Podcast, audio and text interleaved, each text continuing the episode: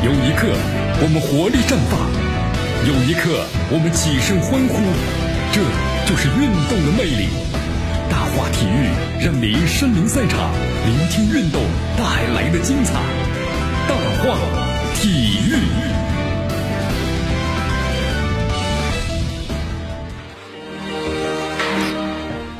这里是大话体育，我是江南，来继续锁定 FM 九十六点七，继续关注呢我们的节目。咱们首先关注一下这个女足啊，在昨天的话呢，咱们中国女足呢官方宣布了一个消息，就是在和韩国女足啊协商之后，那么中韩女足的奥运会的预选赛呢正式就延期到了明年的二月份举行。呃，具体内容是这样的啊，经过中国足协呢和韩国足协的协商，同时征得了国际足联呢和亚足联的同意，原来是定于今年六月份所举行的二零二零的东京奥运会女足的亚洲区预选赛，那么中国队呢和韩国队的两回合比赛啊，就延期到了明年就二零二一年二月份举行。那么二月十九号呢，中国队将赴客场挑战韩国；二月二十四号啊，中国队将到主场呢迎来第二回合的比赛。那么比赛的地点呢，包括开球时间啊，现在呢还没有完全确定下来。好，这个消息的话呢，就正式的对外公布了啊！中国女足将于明年的二月十九号和二十四号先客后主，然后呢和韩国队啊争夺呢决赛圈的名额。呃，这里将能为大家呢介绍一下，咱们中国女足呢今年二月份在澳大利亚举行的女足奥运会预选赛小组赛中呢是小组第二的身份出现的，那么将和这个韩国女足呀通过两回合的较量争夺一张的奥运会的入场券。受这个疫情的影响，我们都知道，你看两回合的比赛呢延期了。好几次了，是吧？那么最终后来就确定啊，是放在明年二月份举行了。就亚足联呢有它的这么一个呃意识嘛，主要是疫情的问题。这两回合的比赛呢，在明年的二月十九号和二十四号，中国女足就是先客后主。那么具体地点和时间呢，就是到时候再定。这段时间呢，我们说都是疫情，疫情呢使整个赛程都发生了巨大的变化了。你看，包括这东京的奥运会呢，也推迟到明年了，是吧？呃，但是咱们中国女足呢，在这三个月的时间里啊，其实就积极备战的。你包括咱们的主力队员的王霜，是不是？当时因为这疫情爆发之后呢，王霜他们的湖北籍的球员，然后都在这个武汉，所以都被隔离了，一直没有回来。啊，现在都回归了。那么中国女足对于这场的较量是更有信心的。附加赛的延期给予了球队啊更多的磨合时间。那么对于中国队来说，是祸还是福呢？哈哈，是不是因祸得福呢？主帅贾秀全呢，其实后来是这么说的，他说：“期待中国女足吧，在东京奥运会的舞台上展示自己。”你看这句话也说明了我们中国女足能够一定笑到最后的。好，继续回到江南为大家所带来的大话体育，我们再来关注一下中超的相关情况啊！你看天津天海解散之后的话呢，后续事宜我们说了还在跟进，最受关注的就是球员呢被拖欠的薪水什么时候补齐，然后就是球员们的去向的问题。现在呢，随着时间的推移，很多球员的去向啊，都逐渐逐渐明朗了。你比如说，深圳足球就接收了天海的一线球员，对吧？那么成为是接收大户。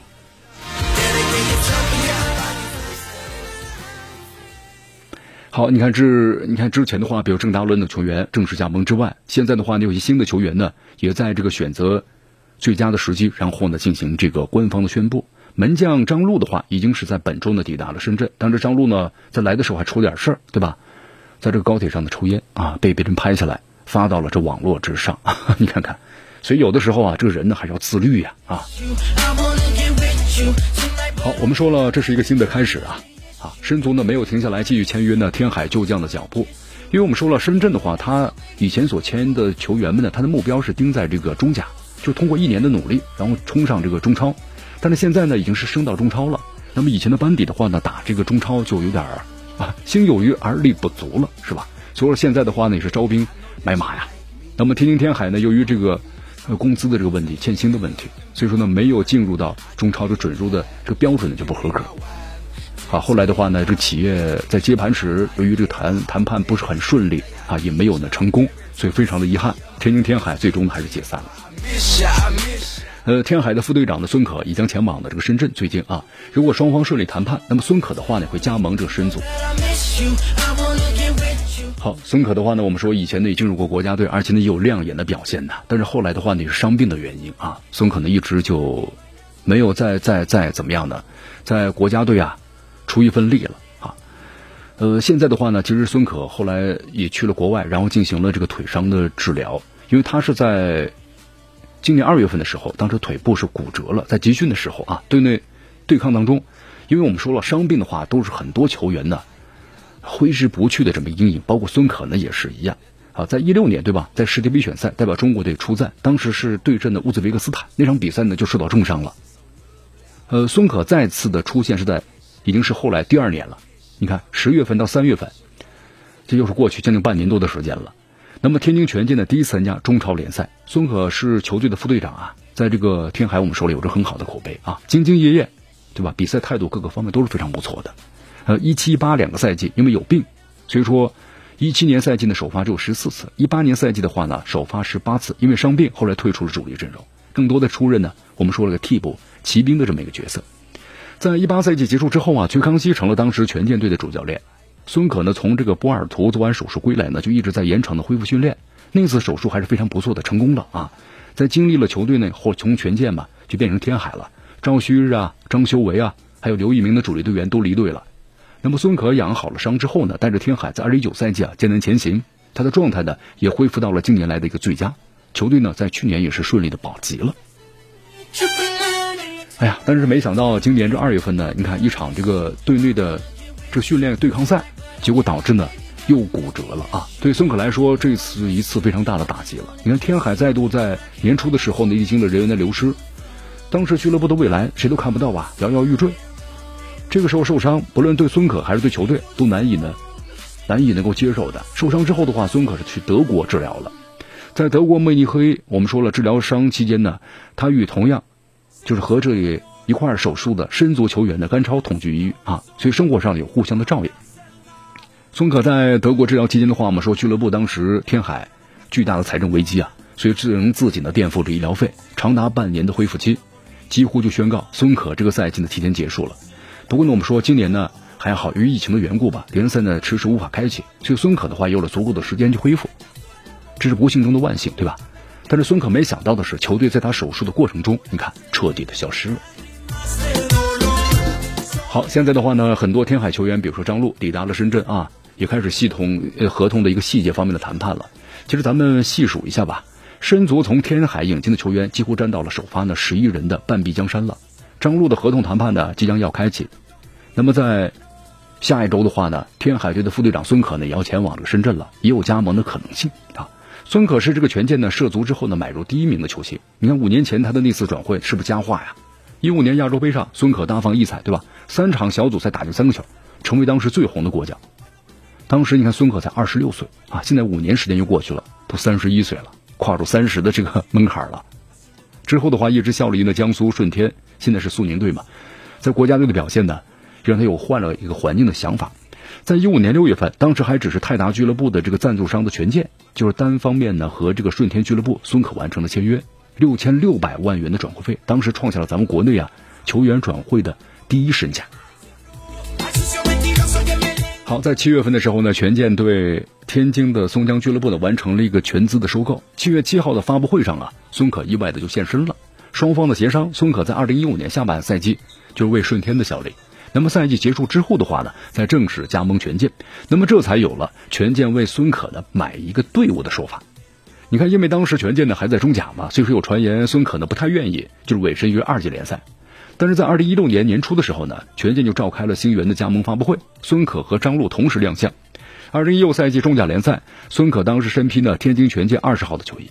三月十三号中甲第一轮，权健客场对阵呢青岛的黄海，孙可在第十七分钟打破僵局啊！这是天津权健俱乐部呀，就是在这个历史上正式比赛中的第一个进球。在二零一六赛季，最终的权健夺得了中甲的冠军，然后孙可重返中超的舞台。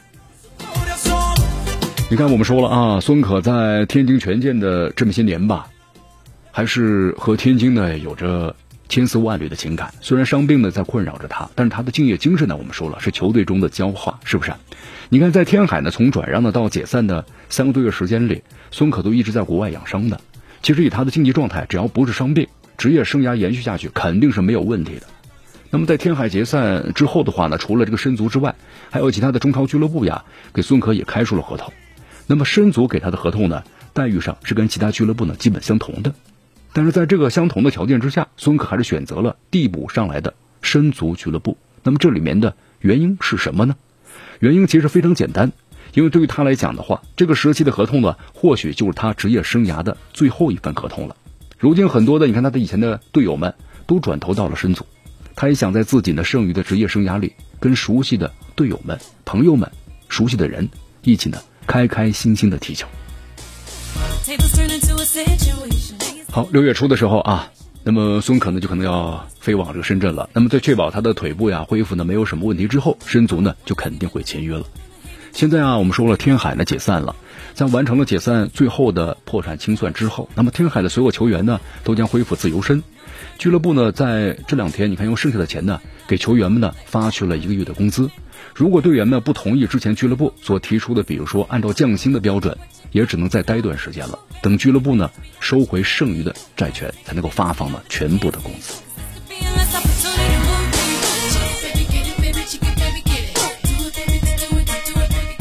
好，这里是江南的为大家所带来的大话体育，继续锁定 FM 九十六点七绵阳广播电视台新闻广播。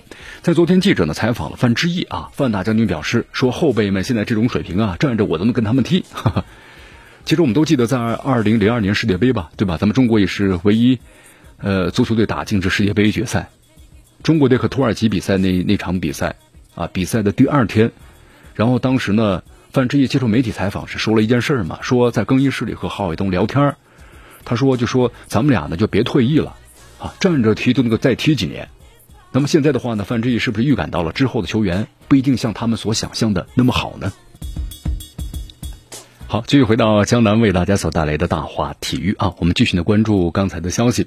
年范志毅在和记者的个交流当中啊，咱们就看出来了。你看当时范志毅在零二年呢和郝海东不是交流嘛，就是踢完这个呃土耳其之后的第二天，咱们在这个更衣室里头，当时呢郝海东就问他累不累，就踢完了，他说累呀啊。